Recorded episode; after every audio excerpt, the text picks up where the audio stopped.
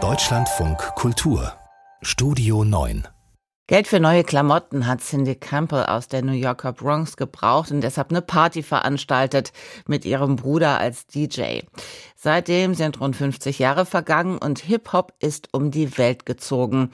Die Frankfurter Schirn zeigt ab heute in einer Ausstellung, wie Hip-Hop die Kunst und die Kultur beeinflusst. Susanne Lürwig. Eine Frau im roten Mantel blickt selbstbewusst fast ein wenig von oben herab. Sie trägt ein rotes Top, eine rote Hose, der Mantel fällt ihr leicht über die Schulter. Es ist ein Ölgemälde, ganz klassisch, ein Porträt, wie es im Buche steht.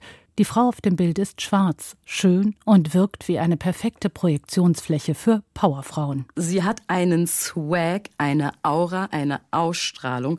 Alleine wie sie ihre Jacke da hängen lässt, das ist so Hip-Hop und so Black Community, sagt Bichou. Hip-Hopperin aus Frankfurt, Teil der lokalen Community, die an verschiedenen Stellen in der Schau zu Wort kommt. Denn die Ausstellung ist eine Übernahme aus den USA. Der Fokus liegt klar auf der amerikanischen Kultur und dem Einfluss auf die bildende Kunst durch MusikerInnen wie Lil Kim.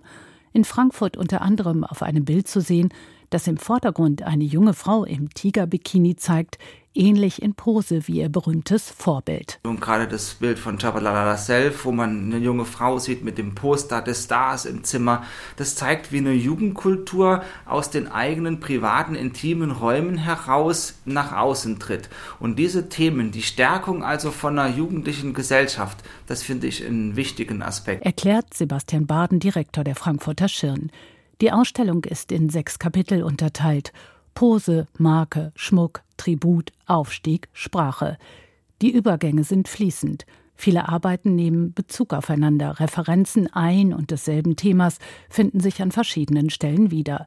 Wie die in der Community beliebte Kopfbedeckung Durek, das typische im Nacken gebundene Kopftuch. Das ist ja eine monochrome Malerei. Im Grunde ein schwarzes Werk, was sich auf den ersten Blick aus einer gewissen Distanz auch nur als ein schwarzes Werk darstellt, sind eben verschiedene dieser Duraks äh, über den Keilrahmen gespannt und miteinander vernäht, sodass daraus eine assemblageartige Arbeit entsteht. Durek ist Schmuck und Ausdruck von Aufstieg gleichermaßen, erklärt Kurator Matthias Ulrich. Später kommt es dann nochmal in eine Arbeit, äh, wo es dann ganz weiß ist, ganz weiß ausgeleuchtet, eine Rückenansicht von einer Person, die auch noch so einen weißen Pelz trägt. Haare sind ein zentrales Thema. Auf Gemälden Fotos in Gestalt von Perücken in Form von bunten Fransen. Haare sind Schmuck, genauso wie Aufsteckkappen für Zähne, gerne in Gold, gerne glitzernd, genannt Grills. Am Anfang hat mich bei Hip-Hop angezogen vor allen Dingen dieses Bling-Bling, dieses du kannst sein, wer du willst, du kannst schaffen, was du möchtest. Auch eine sehr relativ materialistisch geprägte Denkweise. Aisha Kamara, Moderatorin und Kommunikationsstrategin aus Frankfurt. Auf den ersten Blick wirkt auch eine monströse Banane um den Hals eines jungen Schwarzen wie simples Bling-Bling. Doch das Schmuckstück ist gleichzeitig ein Statement. Die Kochbananen erinnern an harte Arbeit, an Sklaverei. Da wundert es vielleicht auch nicht, dass man in der Hip-Hop-Kultur gerne zeigt, wenn man es geschafft hat. Wenn wir in diesen grünen Raum gehen, der Tribute genannt wird, da stoßen wir dann zuerst auf Virgil Abloh, der der Creative Director für Louis Vuitton war der erste schwarze Designer, der für eine Luxusmarke gearbeitet hat.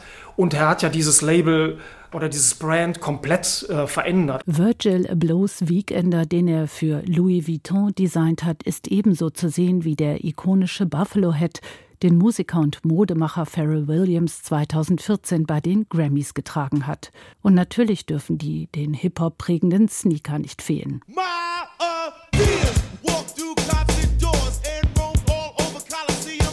Doch es lohnt sich der Blick hinter die schimmernde Fassade, hinter der sich ein Bild von Trauer, Ohnmacht und Kampf zeigt. Da wird dem verstorbenen Hip-Hop-Heiligen Tupac auf T-Shirts gehuldigt, Notorious B.I.G. ist als Konterfei auf einer Vase zu sehen und die Texte des Pulitzer-Preisträgers Kendrick Lamar sind zu lesen. Musik gibt es hingegen kaum zu hören. Denn die Ausstellung ergründet eine ganze Kultur und unterstreicht, dass Hip-Hop längst mehr ist als ein Sound. Es ist ein globales Phänomen.